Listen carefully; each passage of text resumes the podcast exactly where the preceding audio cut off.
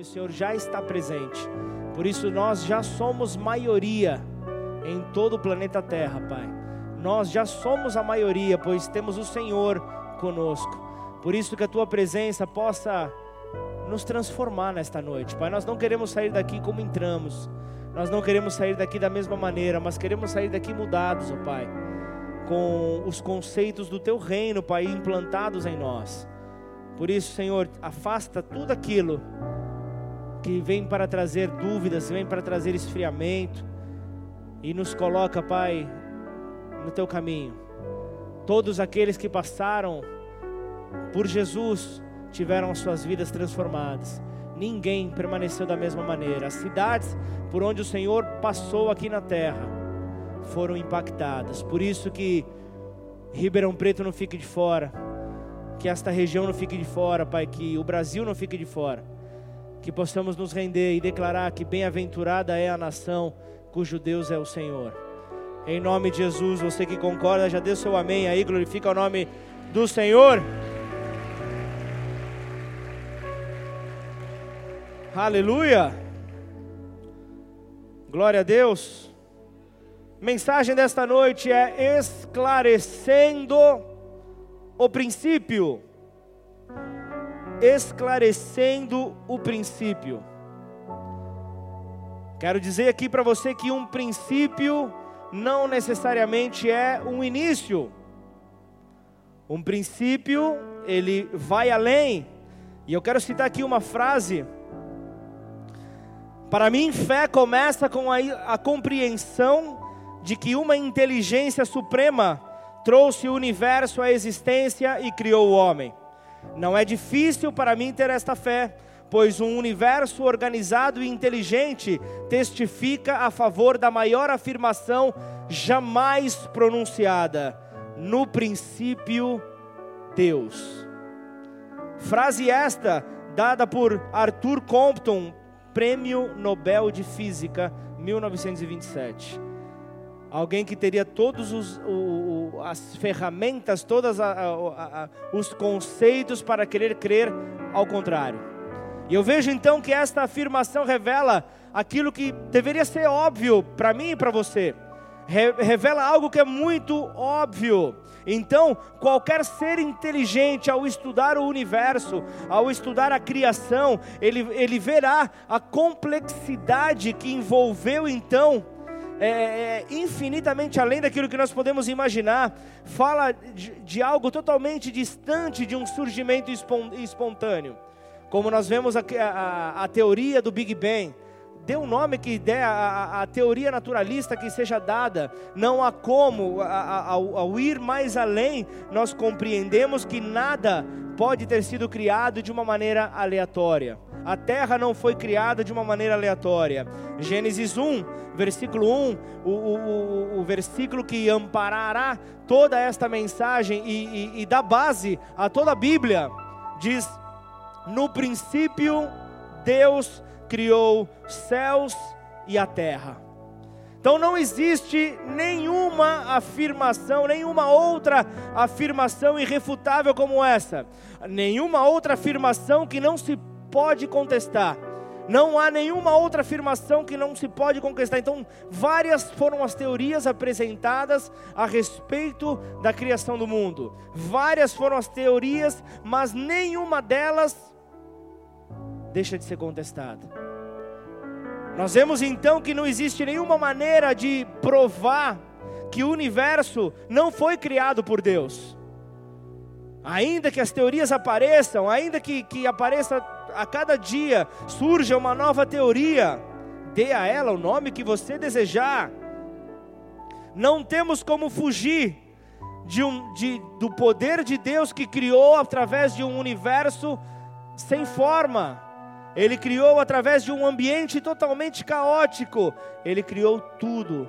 Em primeiro lugar, céus e depois a terra. Não foram criados juntos céus e terra, mas houve uma separação. Primeiramente, céus, eternidade, para que depois então a terra fosse criada. Então nós vemos que, que, que a cada dia que passa, nós vemos é, é, cientistas se rendendo, nós vemos médicos se rendendo, nós vemos físicos se rendendo. Quem conheceu Stephen Hawking, ele lembra que ele, ele declarou que o universo foi criado pelas leis da física, conforme ele ditas, estranhas ou desconhecidas.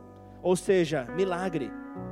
Milagre, por exemplo, pelas leis da física conhecida, conhecidas, o mar vermelho não poderia ter sido aberto para que o povo de Israel passasse. Então, pelas leis da física estranhas ou desconhecidas, o mar vermelho se abriu. Milagre. Pelo, através de um milagre, nós vemos então o agir de Deus. Então, nesta noite eu quero falar sobre o quanto é fascinante o mistério da existência do Deus que se revela nas Escrituras Sagradas. Eu quero então falar a respeito do quanto isso é fascinante, do quanto você tem que queimar isso dentro de você.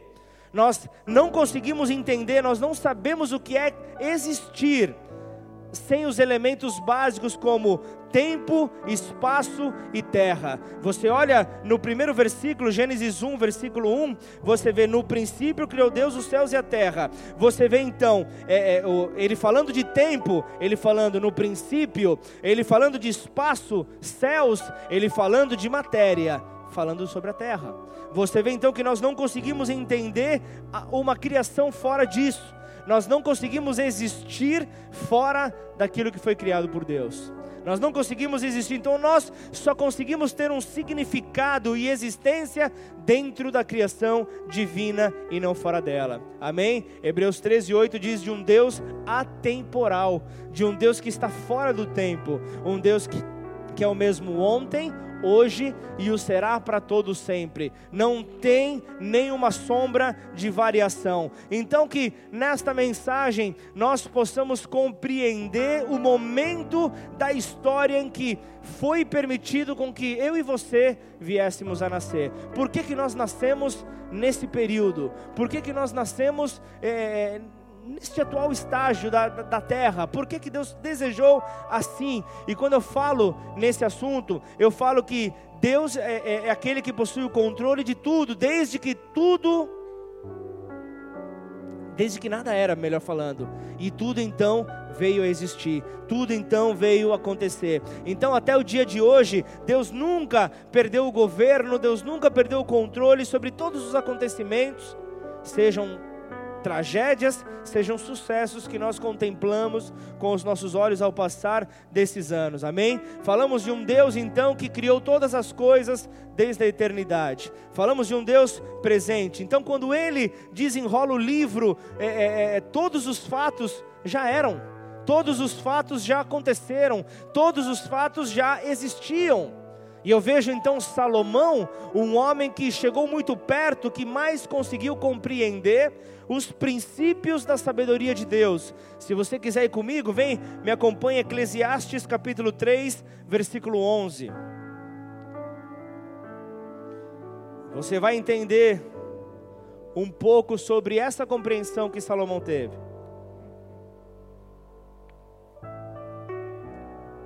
Eclesiastes 3:11 fala até o 15. Tudo fez Deus formoso no seu devido tempo. Também pôs a eternidade no coração do homem. A eternidade está no teu coração, amém? Sem que este possa descobrir as obras que Deus fez desde o princípio até o fim. Sei que nada há melhor para o homem do que regozijar, se regozijar-se e levar uma vida regalada e também que é dom de Deus que possa o homem comer, beber e desfrutar o bem de todo o seu trabalho.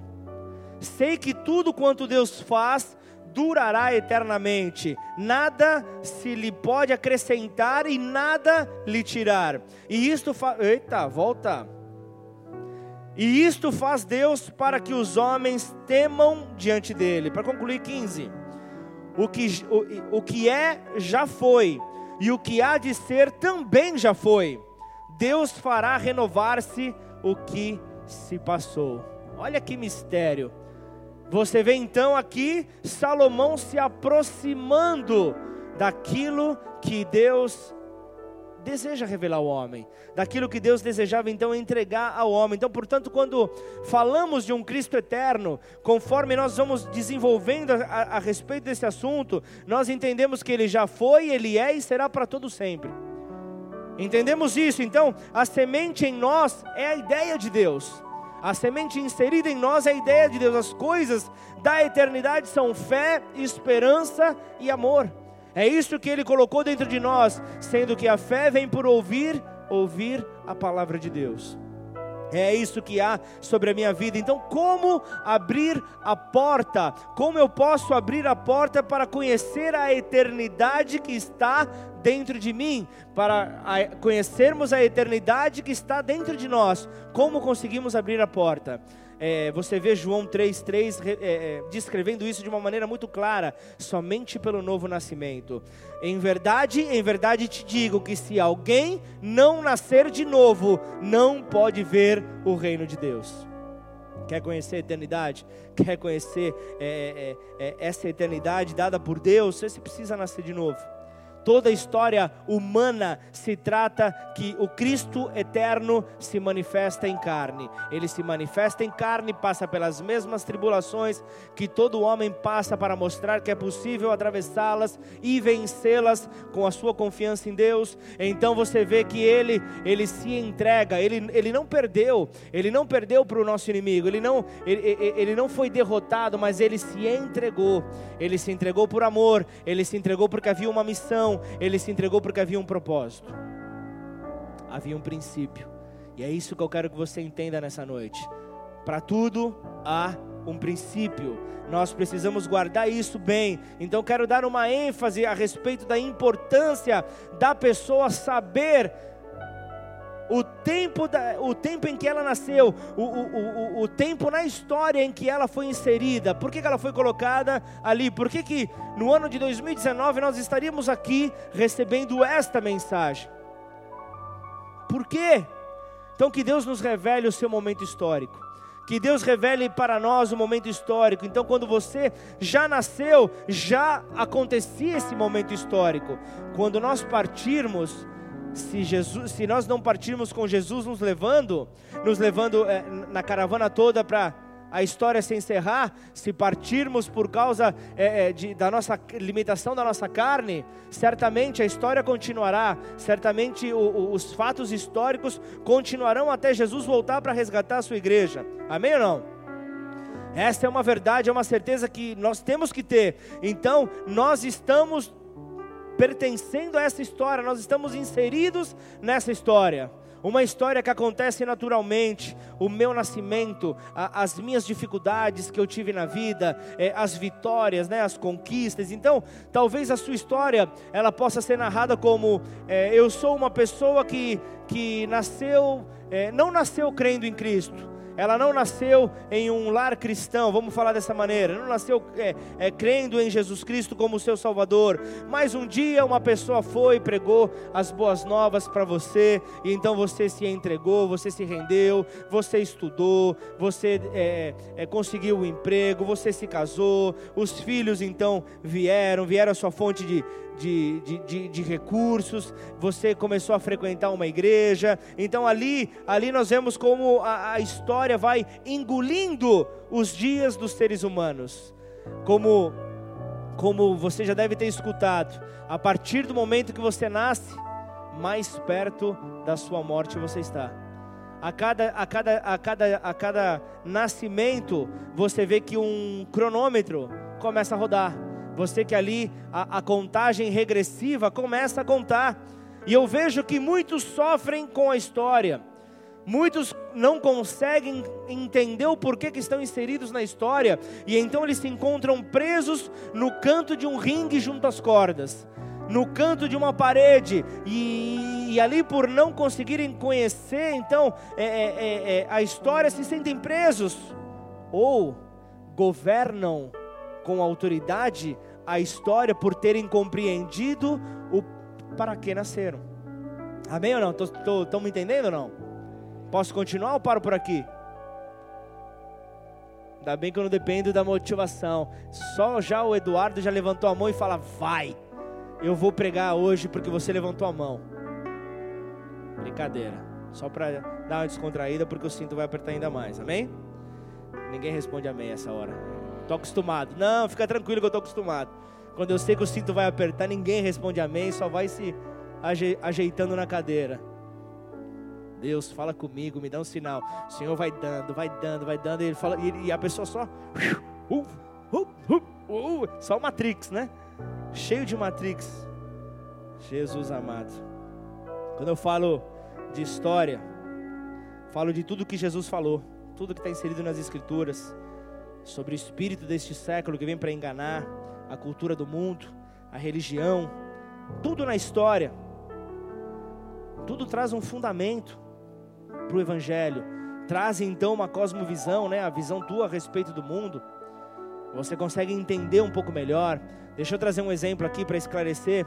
Alberto Santos Dumont, aquele homem que foi dedicado então à construção do primeiro avião. Foi isso que a gente aprendeu a história ou não? Agora me diz uma coisa: quem se preocupa, se preocupou ao longo da história, se Santos Dumont tratou bem os seus vizinhos? Quem, em sua sã consciência, queria saber quem era o primo de Santos Dumont? Quem? Santos Dumont fez o avião. Maravilha! É, normalmente é isso que nós, nós nos preocupamos. Para quê? Qual foi a missão que Santos Dumont veio aqui para então construir? Qual é a tua missão? Qual é a função que Deus entregou para você nesta terra? O que é que nós podemos fazer?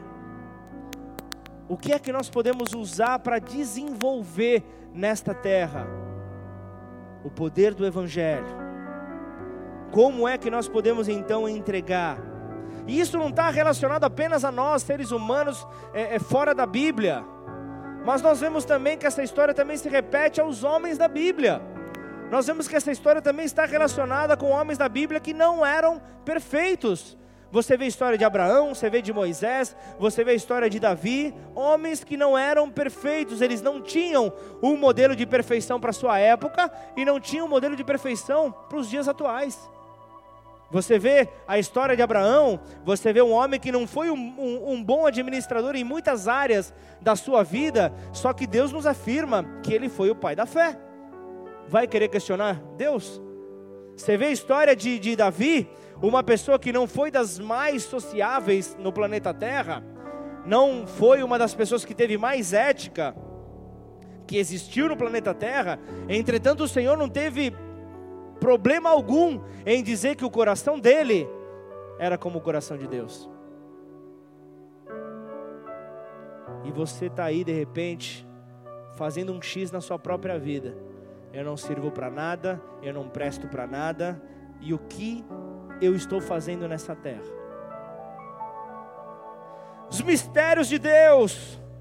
E o curioso é que tampouco, tampouco Deus, as mãos de Deus tremeram ao, ao, ao colocar nas Escrituras que Jesus, ele veio da linhagem daquele menino ruivinho, que não era nada exemplo na sua ética, não era nada exemplo na sua sociabilidade, não foi o melhor pai, mas aquele que tinha o coração igual ao coração do Pai. Se arrependia sinceramente por todo o erro que havia cometido.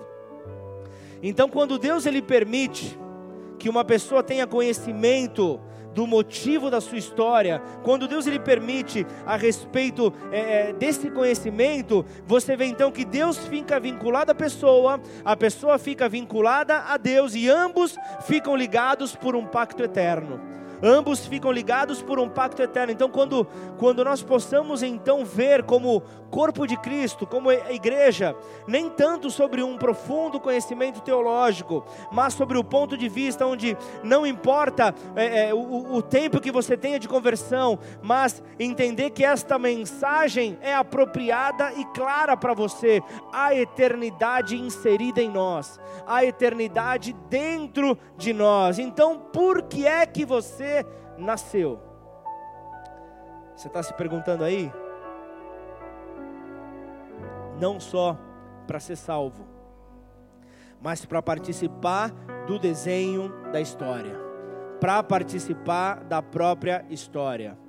Um plano de Deus que se compara a um quebra-cabeças e você é uma peça desse quebra-cabeça. A tua história na terra vai trazer uma pecinha para esse quebra-cabeça do Senhor. Poderíamos passar dias conversando a respeito de eternidade, dias a respeito de propósito, mas nós precisamos ter um foco, amém? Na nossa caminhada nós precisamos ter um foco. Nós precisamos estar claros daquilo que Deus tem para nós, porque nós não temos tempo para isso. Porque eu vivo, porque eu existo, porque o que está acontecendo comigo está acontecendo comigo. Por quê? Provérbios 4:18 fala: "A vereda dos justos é como a luz da aurora, que vai brilhando mais e mais até o dia ser perfeito." Essa é a vereda dos justos. Aquele que Deus revela são chamados de bem-aventurados, os felizes.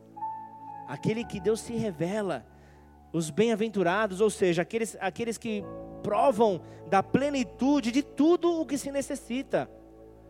Ninguém, ninguém é manso, pobre de espírito, ninguém tem fome, sede de justiça, menos que Deus tenha aberto seus olhos a respeito do momento histórico em que essa pessoa vive. Ninguém consegue viver essas palavras se a revelação não nos foi dada. Se nós não recebemos esta revelação, se os nossos olhos não foram, não foram abertos, então entenda que o Evangelho não é apenas algo que está na Bíblia que compõe a Bíblia, mas é algo que está nas nossas vidas para ser então manifestado na terra.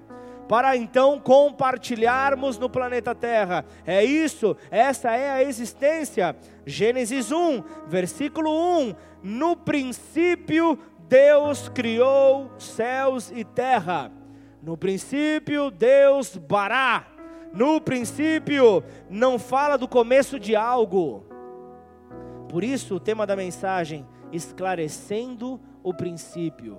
No princípio não fala do começo de algo, mas fala da natureza de Deus. Fala da natureza celestial. Princípio, palavra que entre os seus significados está entrelaçado com cabeça. Então, se nós vamos ler novamente o versículo, poderia ser, poderia ser da seguinte maneira: na e através da cabeça de Deus, ele criou os céus e a terra. Se alguém está aqui vivo, pode falar amém? Na, na, e através da cabeça de Deus, Ele criou os céus e a terra. Então, fala de uma palavra que não é um órgão humano, mas é uma expressão que significa inteligência, capacidade de sabedoria, ou seja, da inteligência, da sabedoria de Deus, tudo foi criado. Este é o versículo que ampara o restante da Bíblia. Tudo foi criado pela sabedoria e pela inteligência de Deus sem nenhuma intervenção do homem. Estão entendendo?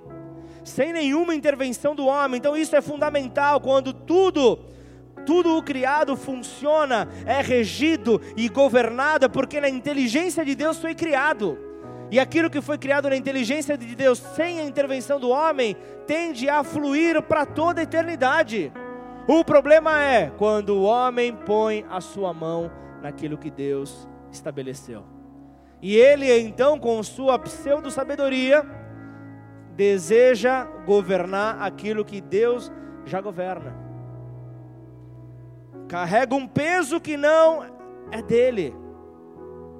Portanto, então, todas as coisas, quando todas as coisas foram criadas, foram criadas desde a inteligência de Deus, algo que nós não conseguimos compreender. Tudo foi criado por Ele. Então, deixa-me adiantar um pouco mais as coisas para que nós possamos entender um pouco melhor. Quando o apóstolo Paulo, lá no Novo Testamento, ele disse que ele pregava a Cristo e a este crucificado, a cruz de Cristo aqui não é uma madeira cruzada com outra madeira. Não é isso que ele estava falando, mas ele está falando que a cruz de Cristo é a sabedoria e a inteligência de Deus. Ou seja, eu prego a sabedoria e a inteligência de Deus. Este é o Cristo crucificado este é aquele que, que, que venceu por mim e por você. É este que nós devemos confiar. Então, eu preciso entender que, que, que, que, essa pregação que Paulo está falando, fala que é, é, é onde eu, na cruz, é onde eu faço morrer toda a minha sabedoria e inteligência para viver pelo princípio. Para viver pelo princípio, este é o princípio que você vê na primeira frase da Bíblia, na, no primeiro versículo da Bíblia. Tudo foi criado por Deus. É mais fácil então quando você vê a, a, a linha Apocalipse declarando: Ele é o Alfa, Ele é o Ômega, Ele é o princípio, Ele é o fim. Tudo passa por Ele porque surgiu da sua inteligência. Ele foi o Criador, Ele estabeleceu o manual, Ele tem o conserto, é tudo. É tudo, tudo dele. Portanto, pregar a, a, a Cristo crucificado é, fa, é, falar com pessoas cuja é, é sabedoria os levaram a, a fins tenebrosos, levaram a fins realmente tristes. E ao aceitar a cruz de Cristo, ao aceitar então a, a, ao sacrifício feito pelo nosso Senhor, eu não estou aceitando um dogma, eu não estou aceitando ali uma, uma religião, mas eu estou aceitando o princípio, eu estou aceitando o cabeça, eu estou estabelecendo Ele como cabeça sobre a minha vida, pois Ele é o cabeça da igreja, nós somos apenas o corpo, Ele é aquele que governa a sua igreja, Ele é aquele que com a sua cabeça, com a sua inteligência, com a sua sabedoria, e estabelece, estabelece tudo nessa terra, estabelece céus, estabelece a própria terra, estabelece todos os seres na terra, tudo com a sua inteligência, tudo com a sua sabedoria. Por isso eu me entrego a essa sabedoria. Aleluia!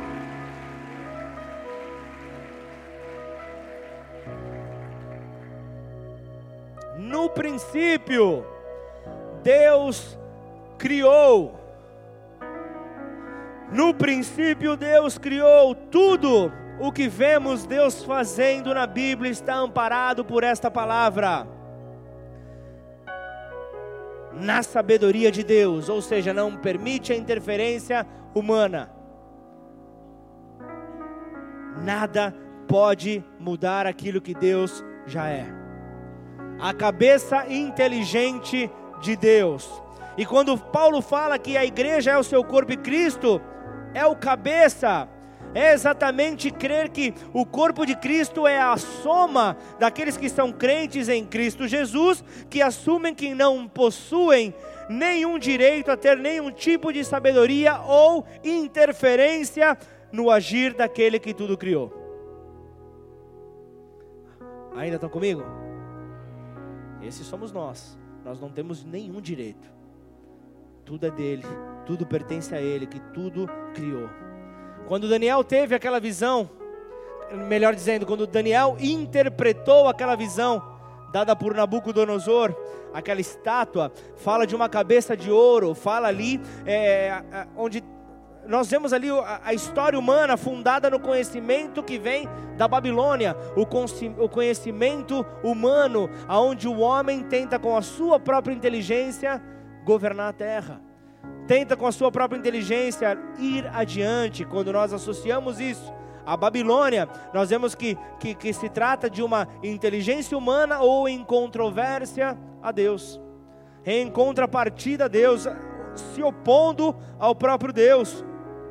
Paulo tinha sido enviado a pregar contra todo argumento que se levantasse com, com altivez contrário aos princípios de Deus. Então toda a Bíblia, ela se trata de voltar a Gênesis 1, 1. Toda a Bíblia está em que eu e você retornemos a este ponto. No princípio, nós vamos passar inclusive por ali, por Adão e Eva errando, o pecado entrando à terra e permanecendo, fincando estaca aqui, no princípio na inteligência e sabedoria de Deus, Ele criou céus e terra.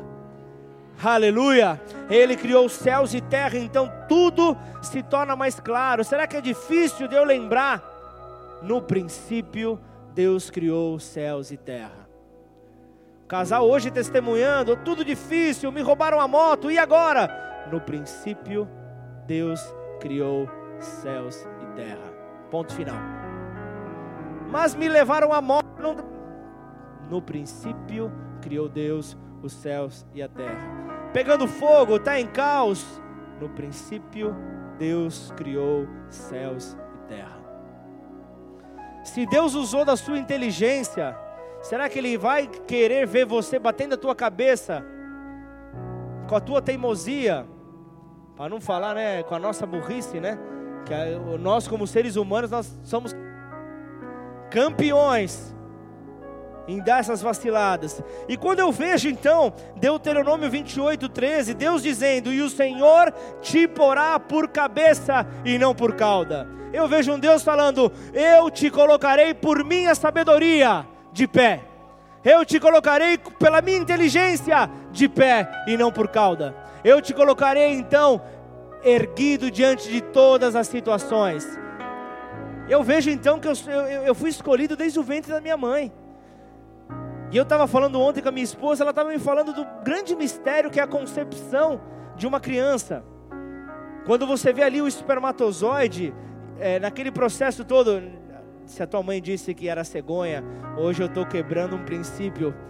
Me perdoe por falar isso, tá? Talvez você achava que a cegonhinha, não, como que era aquele outro lá que pega o, sei lá como é que era.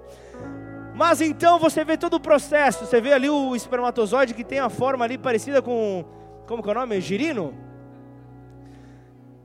Um, a cabeça, uma cauda, mas no encontro do espermatozoide com o óvulo, apenas a cabeça entra. Você consegue ver esse Deus perfeito? Apenas o que ele constituiu é levantado. Apenas a sabedoria dele, apenas a, a inteligência dele é colocado. Então nós vemos que nós somos chamados para justamente para levar essa sabedoria adiante. Desde o ventre da nossa mãe nós fomos escolhidos para sermos cabeça sobre esta terra. Para sermos cabeça sobre esta terra. Então Deus te entregará pensamentos eternos. Deus começará então a distribuir pensamentos eternos a partir do momento que você se posicionar como tal se posicionar como cabeça sobre esta terra, se posicionar como aquele que é o princípio, Ele governando a tua vida. Para de ficar mendigando a atenção das pessoas, para de ficar mendigando palavras de pessoas, atenção de pessoas. Para de querer então entrar naquela maldição de querer agradar a pessoas. Saia dessa escravidão. Assuma a tua identidade em Cristo. E a, a, identidade de um crente em Cristo, ela está ligada à sabedoria, o conhecimento e à inteligência de Deus sobre a tua vida. É isso que para isso que nós somos chamados. Então você precisa se definir. Você precisa estabelecer algo sobre a tua vida, se você deseja ou não o evangelho se você deseja ou não que o Evangelho então conduza os teus passos. E sobre essa escolha, você precisa desejar se você será um consumidor do Evangelho ou um produtor do Evangelho. É mais ou menos dizer o seguinte: eu consumo a vida de Deus, mas eu também vou plantar para ensinar a outras pessoas. Você escolhe o que você vai querer ser, amém ou não? É isso que você vai desejar, é, é, é, é, ter uma certeza para uma resposta. Eu serei então também, além de consumidor, eu serei um produtor. Eu vou então permitir que isso gere, seja gerado em mim, para que isso seja multiplicado. Eu preciso ter isso claro dentro de mim. Produzir então na terra o choque para que seja gerada uma mudança na história. Ou será que você veio apenas para passar, para compor? Deus te chamou apenas para ser um coadjuvante na tua terra? Eu sei que, que nem todos serão grandes presidentes em empresa, nem todos serão presidentes da república, nem todos exercerão altas lideranças, mas sobre a tua casa, sobre a tua família, sobre o teu bairro, Deus te chamou para fazer a diferença. E o que, que você está esperando para manifestar o Evangelho na tua vida e através da tua vida? O que, que você está esperando? Está esperando a aprovação de alguém? Está esperando os aplausos de alguém? Está esperando o empurrão de alguém? Seja então nesta hora empurrado pelo Espírito Santo de Deus. Que o Espírito Santo de Deus te empurre então a cumprir o teu propósito sobre a tua vida e através dela. Que você possa ser realmente este que vem para marcar a história onde você está. Que você, que você possa ser este que recebe então os pensamentos vindos desta inteligência e sabedoria de Deus. Então agora nós temos um, um entendimento um pouco melhor da gestão que nós temos em nossas mãos. Quantos anos será que nós temos pela frente? Como nós iremos investir o nosso tempo de uma maneira é, ideal aqui na terra? Nós precisamos então crescer em seriedade para que possamos então multiplicar a mensagem da cruz sobre esta terra. Para que ela possa ser multiplicada por toda a terra, nós precisamos então assumir uma posição de seriedade. Primeira delas é entender no princípio, na sabedoria, na inteligência de Deus, tudo foi criado. Então, tudo que eu precisar fazer nessa terra será amparado pela sabedoria e pela inteligência de Deus. Apenas isso. Ou tudo isso. Entenda que esta não é uma mensagem de lamento. Esta não é uma mensagem de um ai, não é uma mensagem de dor, de angústia então me deixa explicar isso de uma maneira é, é, mais lúdica, mais clara, traçando um paralelo com esta mensagem. Um dia, todo mundo precisa ir a um consultório médico, ou não? Todo mundo precisa ir a um consultório médico. Todo mundo precisa para ver a sua saúde, para fazer um check-up, para a sua via crucis começa ali, o seu Getsemane começa ali quando você fica na recepção esperando você ser chamado. Aí você para para pensar, meu Deus, será que eu, quem tem convênio, né? Será que eu paguei o convênio? Será que o meu convênio é aceito aqui? Puxa vida, se eu tô, se eu tô é, à espera, não, foi uma indicação, eu, não aceita, não aceita meu convênio, já vou ter que me, me comprometer financeiramente, se eu estou sendo atendido pelo SUS, eu já começo a pensar: puxa, será que todos os remédios terão aqui para eu receber? E aí, como será? Essa é a dúvida que vem. E ali já entra o um momento de reflexão. Eu começo ali a pensar, talvez você, você seja alguém que diz: Eu não tenho tempo, eu não tenho tempo para estar com a minha família, eu não tenho tempo para estar com meus filhos, eu não tenho tempo para dar um abraço na minha esposa, para dar um beijo na minha esposa, eu não tenho tempo para, para assistir um filme, para comprar um picolé para minha esposa, eu não tenho tempo. Só que normalmente você fica esperando, no mínimo, 40 minutos num consultório, não é isso ou não? Para muito mais, eu sei. Mínimo 40 minutos. E quando chamam o teu nome, você fala: opa, sou eu.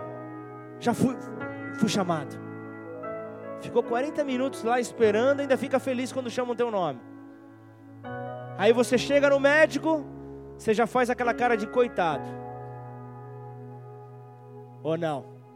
Não, tem, tem aqueles lá que olham para a parede, USP, Harvard, sabe nada. Eu sei de tudo. O que, que é que você quer que eu faça, médico? Já fiz, já fiz, já fiz. E começa então a querer debater. O cara estudou 80 anos para ser médico. Você, com a sua gripe, você descobriu todos os remédios a serem utilizados. E descartou esse médico. Mas quando você percebe que não dá para continuar dessa maneira, Afinal de contas, com toda a minha sabedoria, com os conselhos da tia, da vizinha, de todo mundo, eu continuo dessa maneira. Eu continuo dessa, desse jeito. Então eu olho e falo: pode vir algo desse médico. Nele está o princípio, entenda o que eu vou dizer. Ele possui o princípio para ser compartilhado, porque ele tem restauração para a vida do paciente. Ele tem o poder da restauração. Então vocês conseguiram entender um pouco do paralelo? Ele pode indicar ali, ó, faça isso, faça aquilo outro, tome isso, tome aquilo outro, deixe de fazer isso, de, de, deixe de fazer isso, deixe de fazer aquilo. Um princípio, ele pode então ser estabelecido quando a, a restauração você permite que entre na tua vida, como o agir da cruz de Cristo. O que salvou o homem não foi aquele madeiro, o que salvou, o, salvou o homem não foi é, a cruz ali, foi o morrer de um homem sem consequências do pecado, sem pecado, dizendo para Deus: seja feita a tua vontade e não a minha. Que se estabeleça o princípio e não os meus conceitos, que se estabeleça a tua vontade e não a minha. Foi isso que nos trouxe a salvação, foi isso que nos fortaleceu. Depois então, você vê que, que tudo isso estava envolvido, Deus ele estava traçando um paralelo, trazendo ali uma ilustração de algo claro. Jesus morrendo na pior morte que poderia vir naquela época, a morte que era dada para assassinos, a morte que era dada para condenados, morrer na cruz, era muita humilhação. Mas a cruz romana, a cruz romana não podia salvar o homem. A cruz romana não era ela que iria salvar. O que salvou o homem foi um, o, o que salvou a humanidade foi um homem sem pecados, declarando: Pai, seja feita a tua vontade e não a minha. Lucas 9:23, Jesus dizia a todos: Se alguém quiser acompanhar-me, negue-se a si mesmo, tome diariamente a sua cruz e siga-me. Jesus estava dizendo então: Tomem o meu princípio, abandonem o seu e sigam-me. Tomem o princípio do Pai e estabeleçam então a cultura dos céus sobre a tua vida, e então sigam-me. Lucas 9,60, Jesus lhe disse: Deixe que os mortos sepultem os seus próprios mortos, porém vá e proclame o reino de Deus. Ele fala, né? Quem é a minha família, né? A, a, a, a não ser aquele que faz a vontade do Pai, quem faz a vontade do Pai, esse é a minha família. A sua salvação não se deu naquelas, naquelas horas de sofrimento ali no, na, na, na, na Via Crucis de Jesus. A sua salvação durou 33 anos. A sua salvação ali, a constituição, né, foi a construção de uma vida crucificada. O tempo de Jesus na terra foi o tempo então do estabelecer, do construir esta vida crucificada. Vocês se lembram quando no Evangelho de Mateus 19 questionam a Jesus a respeito do divórcio. Tentam fazer com Jesus com que ele vá para o canto do ringue, para que ele fique ali na parede, para que ele não tivesse respostas, para que ele entrasse em uma contradição, e ali colocam Jesus. Ele afirma assim: foi permitido dar a carta de divórcio, devido à dureza de coração. Mas sabe o que é o mais curioso? Mateus 19, 8 Põe no telão, por favor.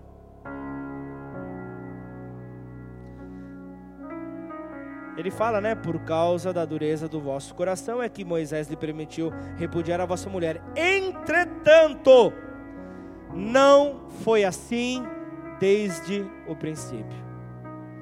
Na cabeça de Deus não estava isso preparado. Na sabedoria de Deus, ele não havia determinado: eu quero que os homens se divorciem. Isso não estava no princípio. Isso não estava na sabedoria. O fato é, a dureza de coração tomou lugar. O que, que a dureza de coração é? É o fato da pessoa não querer negar o seu princípio, para assumir então o princípio de Deus, o princípio verdadeiro. Ela quer permanecer com os seus conceitos. Não era este o plano que Deus tinha, não era este o plano que estava na cabeça de Deus. Você já conheceu pessoas que na sua caminhada elas fracassaram? Que na sua caminhada elas se decepcionaram? Muitos abandonam a sua fé, se sentem mal por estarem ali na igreja que pertenciam, só porque não aceitam o princípio do Evangelho, que é a inteligência e a sabedoria de Deus para conduzir todas as coisas mas eu tenho um problema com o Maurício, o Maurício é duro de coração, ele não muda, eu preciso mudar. Não, você não muda ninguém. quem muda é Deus. É a inteligência de Deus, é a sabedoria de Deus. Mas está demorando para ele mudar. Usa a sabedoria e a inteligência de Deus. Clama a Ele. Amém ou não? Que você possa clamar então por essa manifestação do alto o melhor da minha sabedoria me torna menor no conhecimento. É dizer que eu vou então me rendendo ao princípio, eu vou vendo então a minha casa mudada. Eu me rendendo ao princípio, eu vou vendo então aqueles que me cercam, provando do, do, do, do, do poder dos céus estabelecido na minha vida conforme eu me aproximo do princípio, conforme eu me rendo ao princípio, eu deixo de ter aquelas atitudes teimosas, eu deixo de ter aquelas atitudes erradas. Então, o que eu quero te dizer é que Deus não está procurando por evangélicos, Deus está procurando por crentes nele no princípio. Não é de evangélico que o Senhor quer, o Senhor quer crentes no poder do princípio, na sabedoria de Deus. É isso que Deus está desejo, desejoso de, de encarar, de ver, de ver então as famílias se multiplicando, aqueles que creem no princípio onde Deus criou todas as coisas. Deus criou e estabeleceu todas as coisas, inclusive a tua identidade. Repita comigo: identidade. É isso. O princípio está inserido na nossa identidade. Princípio fala de inteligência intencional. É dizer, no princípio Deus criou, ele teve uma intenção. Quer saber qual? Deus não vai te falar.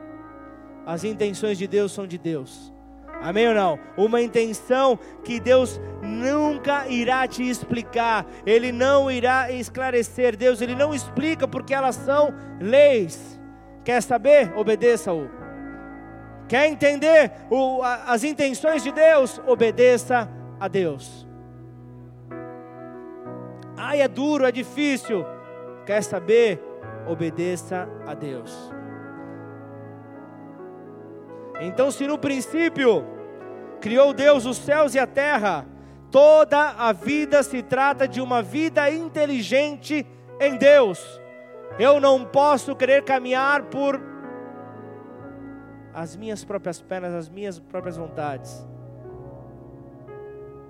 Uma coisa que eu peço para que a tua oração seja intensificada, quando você encontrar com pessoas que se afastam dos caminhos de Deus e ainda dizem para você: Eu estou muito bem, aquele sorriso amarelo, eu estou muito bem, estou, estou, estou orando, estou lendo a palavra, estou ótimo. Aliás, estou muito melhor do que quando eu ia até a casa do Pai para agradecê-lo. Faço do meu encontro na minha casa o meu encontro. E Deus recebe. Recebe, claro. Mas na palavra dele ele diz que nós precisamos viver como família. Precisamos ser corpo. Eu sou igreja, pastor, eu sei. Eu amo bater papo com esses pseudo-teólogos que aparecem. É uma delícia. Vim com e cada dia vem um argumento novo. Você fala que criatividade. Eu te dou o prêmio Nobel da criatividade. Se ele existisse, certamente eu daria para você.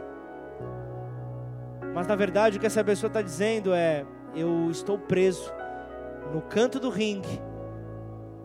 As situações da minha vida me amedrontaram. As negativas que eu tive na minha vida fizeram com que hoje eu estivesse armado desse jeito, fizessem com que eu dependesse da minha própria força. Tudo errado. Tudo errado. Eu falei brincando com o Mateus no começo do culto. E aí, recuperou a moto de maneira lícita ou de maneira ilícita? Porque todo mundo conhece um cara torto. Pelo menos a maioria do brasileiro. E aí o cara chega e fala: Então, Lucas, 200 cruzeiro, eu trago a moto para você. É tipo aqueles avisos na, no poste, né? Traga a pessoa amada no dia seguinte. Quem que está atrás disso? É o próprio diabo, meu. Acorda. Ah, mas eu, eu ainda tenho um carnê para pagar. Eu vou, eu vou deixar o ladrão levar? Deus permitiu? E aí? Talvez você não tenha sido prudente. Talvez você não, não tenha tido os cuidados básicos. Sirva de alerta, mas não queira ser justiça na tua vida. Ele é a justiça. Amém ou não? Ele é a nossa justiça. É por isso que você vê Jesus falando: E conhecereis a verdade, e a verdade vos libertará. A verdade é aquele treinador que vem no canto do ringue balançar a toalha em você, vem te dar um pouquinho de água, falando: Vamos lá, você consegue, levanta. Levanta daí, você consegue se recuperar, você consegue continuar, sai desse, dessa situação de acuado, saia dessa situação de medo. Sabe por quê? Quando nós paralis nos paralisamos, nós somos impedidos de conhecer a verdade, nós somos é, é, impedidos de avançar na verdade, é caminhar sobre o nosso conhecimento, que eu chamo de conhecimento tóxico. Sabe aquele conhecimento que entorpece? É esse nosso conhecimento, é achar que sabemos mais do que Deus, é achar que temos uma saída que Deus ainda não, não pensou para nós. É como se esperássemos por uma promoção Chegarei ao céu e eu serei promovido a patriarca. Chegarei ao céu, serei promovido como aquele que se assentará à minha direita. Porque eu pensei algo que Deus não pensou. Quando entramos nessa nesse pensamento entorpecente, você fica doidão. Toma decisões então decepcionantes, decisões que você vê que estão perdidas. Este é o mundo que nós temos. Nós não iremos resolver dizendo: você tem um propósito, você tem um destino. Se não houver a compreensão, não adianta. Você já viu aqueles irmãos que, que hoje estão sentados à sua direita, hoje estão sentados do teu lado aí no, no banco? Passam-se um mês, você já não vê mais. Aí depois vem dois meses ele aparece de volta. É, estava dando um passeio lá fora, voltei. Só que aí depois de mais uma semana já não aparece mais. Não teve a revelação. Se eu não tenho a revelação, eu uso desse local como um local social. Não tenho o que fazer na minha casa, eu quero conhecer pessoas, quero bater papo. Quero dar uma paquerada. Se esse é você, tira teu cavalo da chuva. Amém não? Você que veio, você que veio aqui com uma intenção a não ser conhecer o princípio, conhecer a verdade, você já veio pelo motivo errado. Volta então ao começo de tudo.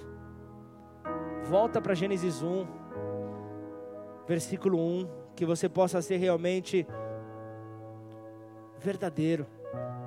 Uma igreja verdadeira são uma, é, é uma igreja onde pessoas abriram mão da sabedoria humana. Essa é a igreja verdadeira. Nós somos corpo, nós somos templo, nós somos morada. Nós, nós cantamos uma canção falando isso. Somos morada, somos casa, embasados no conhecimento, na sabedoria de Deus. É isso que nos mantém de pé, é isso que nos fortalece. Vocês se lembram quando Jesus, é, naquela passagem, ele fala que ele não tinha nenhum lugar para repousar a sua cabeça? Vocês lembram disso ou não? Não tinha nenhum lugar onde ele pudesse repousar a sua cabeça. A pergunta é: de que cabeça Jesus estava falando? A quem Jesus deixaria toda a sabedoria do Pai? Aonde a sabedoria poderia repousar? Era isso que ele estava falando. Quando então um obedece a Deus, ele não se torna um autônomo, mas ele se torna um representante de Cristo na terra. Se torna aquele que representa ao reino dos céus aqui na terra. Por isso é que ele distribui é, é, dons. Você vê então ele distribuindo palavra de conhecimento, palavra de ciência, palavra de sabedoria, né? É, não, não, não são dons como presentes. É Deus se desprendendo um pouco de quem Ele é. É Deus se desprendendo um pouco da sua essência da sua sabedoria, da sua inteligência. É como é, é, tirar um, um, raminho ali de uma árvore, colocar em outro local, você vê que já começa logo a, a, a crescer, multiplicar, porém a árvore não deixa de dar fruto, ela continua na sua essência, ela continua a mesma. Não se trata de Deus fazendo você entender a Bíblia. É Deus nesta noite fazendo você entender o princípio. É Deus nesta noite fazendo com que você entenda o princípio de todas as coisas.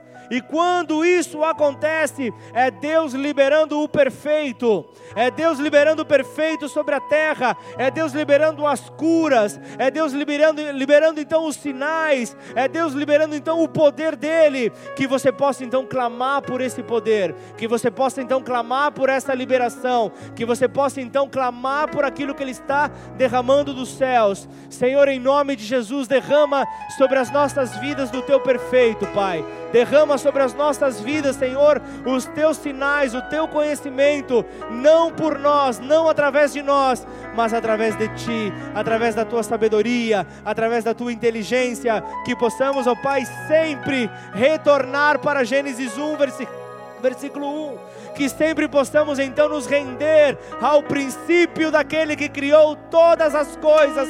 Os céus e a terra foram estabelecidas por Ele, em nome de Jesus. Aleluia! Aleluia! Deus liberando o perfeito. Deus liberando sobre nós, mas porque você tem fome e sede pelo conhecimento do princípio, não porque você ora muito, não porque você jejua muito, mas é porque você tem desejo em se aprofundar no princípio. João 4,34 disse Jesus: A minha comida é fazer a vontade daquele que me enviou e concluir a sua obra. Vocês não dizem, daqui a quatro meses haverá colheita? Eu lhes digo: abram os olhos e vejam os campos, eles estão maduros para a colheita, eles estão brancos para a colheita. Olha aqui, Jesus estava dizendo: é, vocês não dizem, não dizem vós que é, é, que é daqui a quatro meses. É isso que vocês estão dizendo. Aqui é uma controvérsia. Jesus ele estava dizendo aquilo que o Pai o guiava, aquilo que o Pai o direcionava. Enquanto uns diziam, ainda faltam quatro meses, ele estava declarando: abram os olhos, os campos estão brancos para colheita. Tudo está pronto para colheita. Então, o que, que eu quero que você entenda? A falta de conhecimento da vontade de Deus, a falta de conhecimento em Gênesis 1:1, faz com que haja uma defasagem de tempo. Você não consegue enxergar a colheita diante dos teus olhos. Você não consegue entender então o tempo de Deus. Vocês dizem que faltam quatro meses, mas eu, que faço a vontade do meu Pai, digo que os campos estão brancos. É isso que Jesus estava dizendo.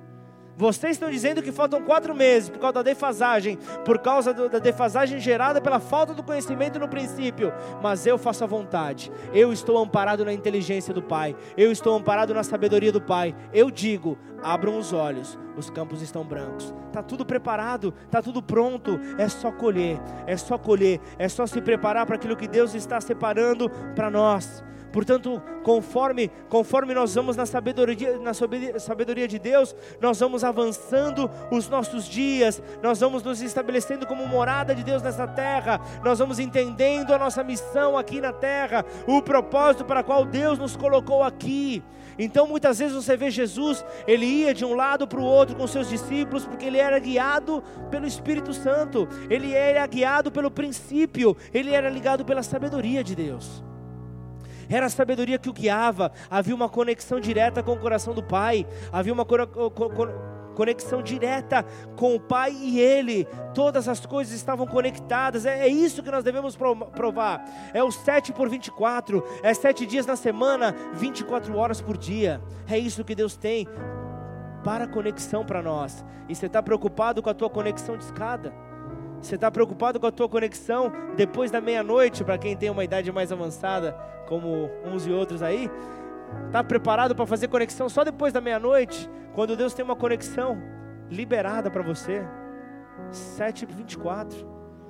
Ele está liberado para você. O coração do Pai está à tua disposição. Não só quando você ora, quando você jejua, mas sempre.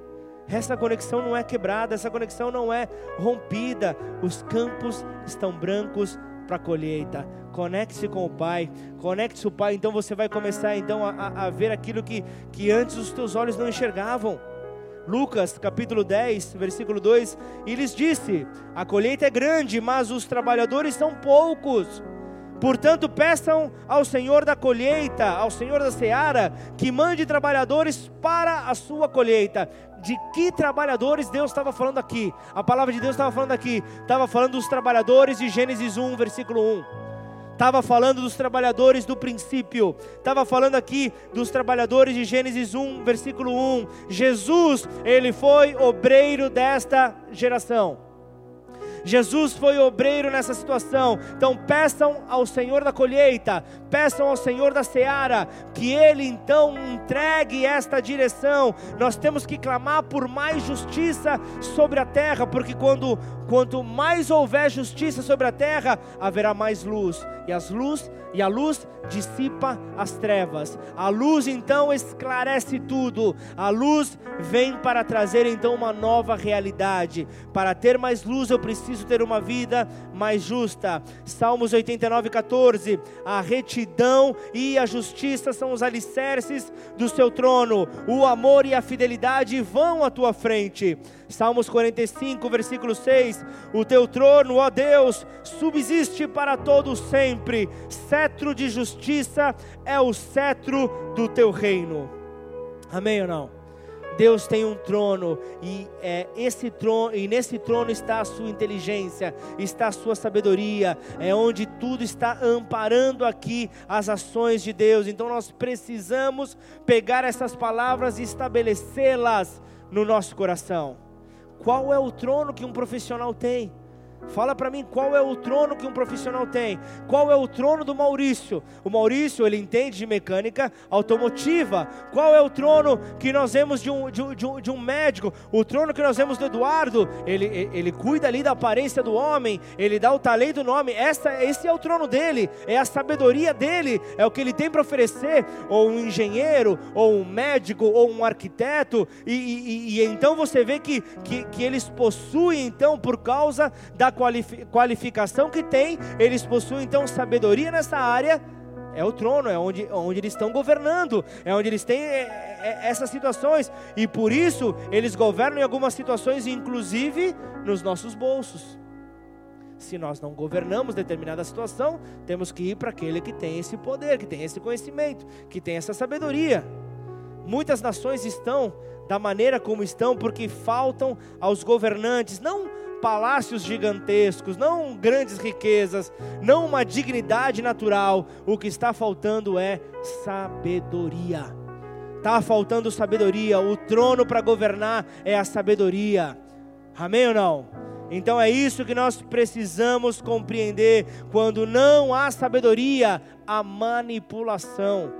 Quando não há sabedoria, há manipulação. Quando há, já se consiste uma ideologia, um conhecimento, um entendimento. Quando não há sabedoria, você vê pobreza, você vê então miséria. Só que cetro de justiça é o cetro do reino. É isso que nós vemos a palavra de Deus aqui falando. Então, a única evidência que nós temos de que recebemos a Cristo é, é, é o mesmo que a Bíblia fala a respeito de Jesus.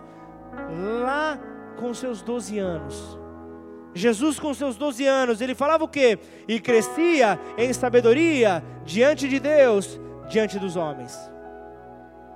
Crescia em sabedoria. Então, nós somos salvos à medida que a sabedoria de Deus ela entra no nosso ser. A partir do momento que a sabedoria de Deus nos toma, e sabe quando é que você vai conseguir recuperar então? A tua saúde, se você está então desgastado, pegando ali o paralelo ali que eu trouxe do médico, é quando você chegar para o médico dos médicos e declarar: Eu vou te obedecer. Você chega para o médico e fala: Eu vou fazer conforme o tratamento que você está me passando. Quando você chega para Deus e fala: Chega, Deus, que seja feita a tua vontade, não a minha. Já deu. O que eu podia fazer, eu fiz, e eu estou onde eu estou por minhas escolhas. não vou, não vou culpar não vou culpar a, a, os políticos dessa cidade, não vou culpar o meu pastor, eu vou, ter, eu, eu vou ter a dignidade de dizer: eu estou aqui por causa das minhas consequências, por causa das minhas falhas, por causa das minhas decisões. Eu preciso ter este tipo de, de, de, compreensão. Eu preciso entender muito bem isso. Salmos 9, versículo 4: Pois defendestes o meu direito e a minha causa, em teu trono te assentaste, julgando com justiça. Então, este é o versículo que você vê que traz sustentação quando ali nos Hebreus você fala que nós temos um advogado em Cristo. Nós temos ali um bom advogado em Cristo. Então são as formas é, é, que nós afirmamos que a sabedoria de Deus não é uma sabedoria voluntária, mas é uma, é uma intencional e ela é legal. E nos conduz então ao nosso destino, nos conduz à eternidade. Ele se assentou em um trono de justiça para julgar com justiça e eu quero te dizer algo nessa noite: o seu trono está firme, o seu trono não foi abalado, ele permanece firme com o seu cetro de justiça, em nome de Jesus. Coloque-se de pé no teu lugar.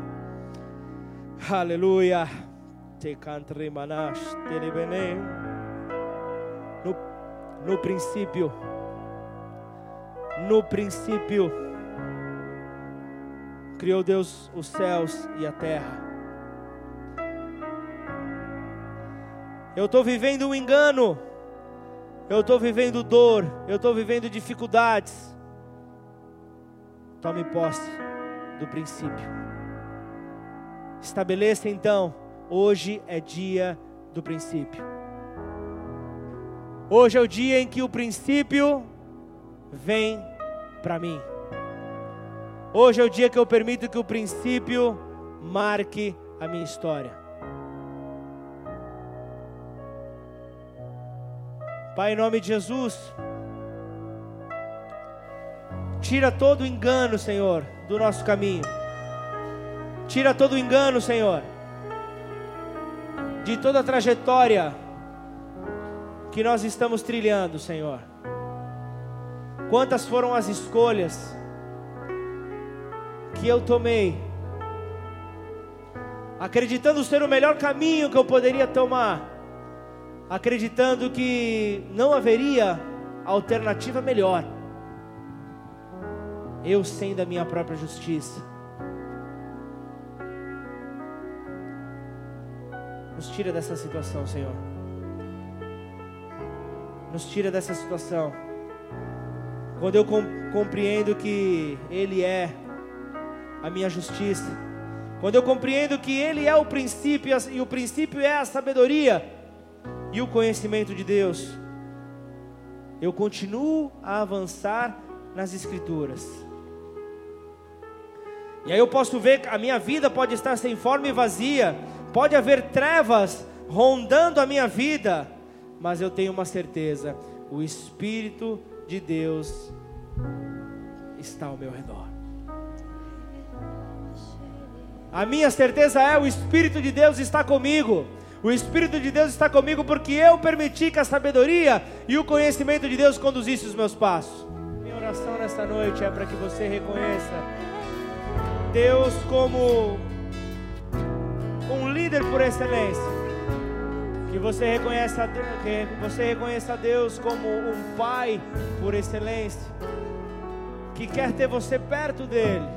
Que quer, você, que quer trazer você para perto dele ele não apenas criou o universo, redimiu a humanidade, mas ele poderia muito bem, embora governando, embora é, é, redimindo o planeta Terra por conta própria, ele poderia muito bem continuar conduzindo com seu poder, mas ele decidiu colocar seres mortais para auxiliá-lo nesse governo sobre a terra. Pensa a respeito disso. Olha a oportunidade que Deus deu para você de ser o embaixador do reino nessa terra, ajudando a governar esta terra. Ele poderia ter limitado a sua criação a animais dotados de instinto, mas ele decidiu criar você. Ele decidiu te colocar aonde você está inserido, para que você possa fazer a diferença. Sempre quando as dificuldades vierem, você retorna para Gênesis 1:1. No princípio, No princípio, nunca se esqueça, no princípio Deus.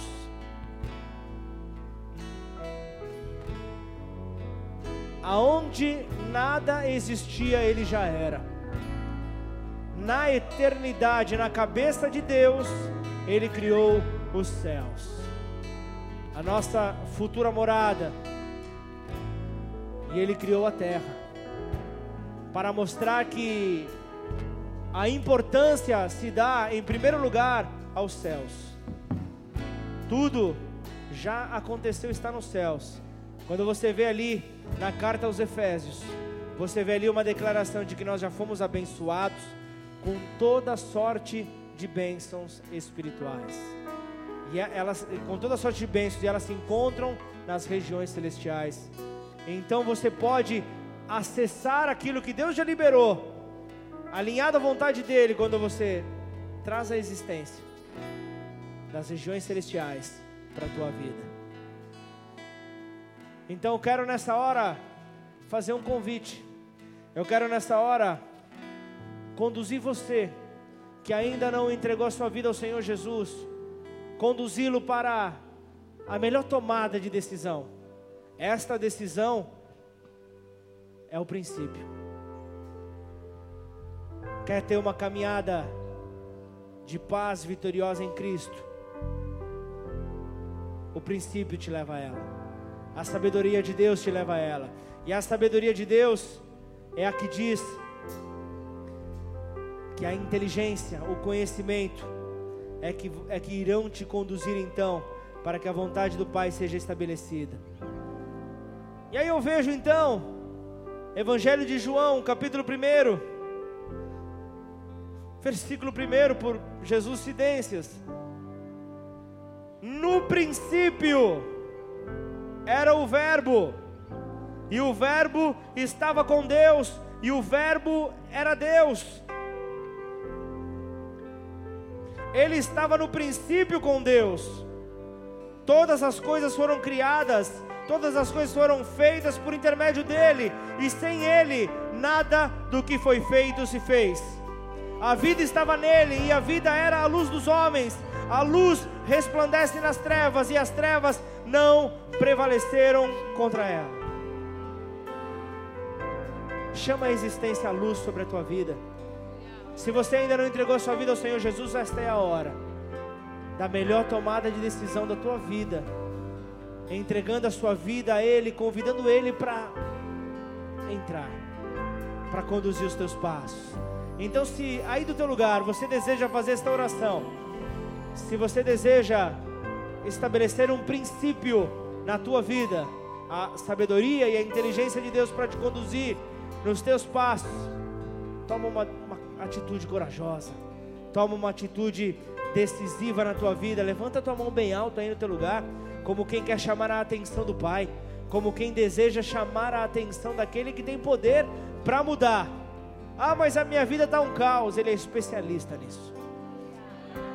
Ele estabelece com a sua sabedoria, com a sua ciência, com a sua inteligência, de, um, de uma vida caótica. Ele estabelece a sua paz, a que excede a todo conhecimento humano. Então, aí do teu lugar, repita essa oração comigo.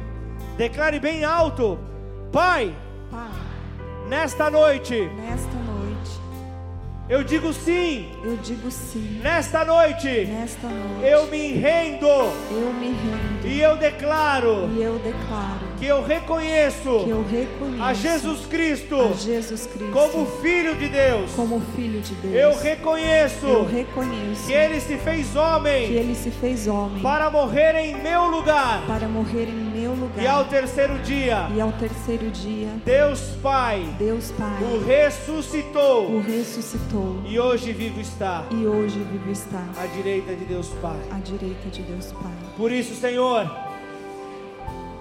que o princípio que o princípio seja estabelecido sobre a minha vida. Seja estabelecido e eu entendi. Eu entendi. Que o princípio que o princípio é a tua sabedoria. É a tua sabedoria. É a tua inteligência. É a tua inteligência. E nesta noite. E nesta noite. Eu me entrego. Eu me entrego E eu reconheço E eu a reconheço Jesus a Jesus como meu único como meu único e suficiente e suficiente Senhor e Salvador. Senhor e Salvador. Escreve o meu nome Escreve meu nome no livro da vida. no livro da vida. E a partir de hoje, E a partir de eu hoje, quero viver eu quero viver no princípio. no princípio. Eu quero viver Eu quero viver através através do do princípio. princípio. Em nome de Jesus. Em nome de Jesus. Pai, em nome de Jesus, eu quero, Pai, abençoar cada uma dessas vidas, ó Deus, que tomou esta decisão nesta noite, Senhor. A melhor decisão que poderiam haver tomado é se render diante do teu amor, é se render diante dos teus braços. Por isso, Senhor, envolva cada um no teu braço forte, envolva cada um, Senhor, nesse abraço, Pai, tão tenro, Senhor, nesse abraço tão amoroso, e que então possamos ser aqueles que conhecem a tua verdade e por ela se veem livres de toda a opressão, de toda a prisão, de todo o cativeiro, para então poder viver uma vida em liberdade, uma vida onde nós somos reféns em Cristo, onde nós nos estabelecemos como servos dele, família dele, e então podemos multiplicar esta sabedoria por onde quer que ele nos conduzir.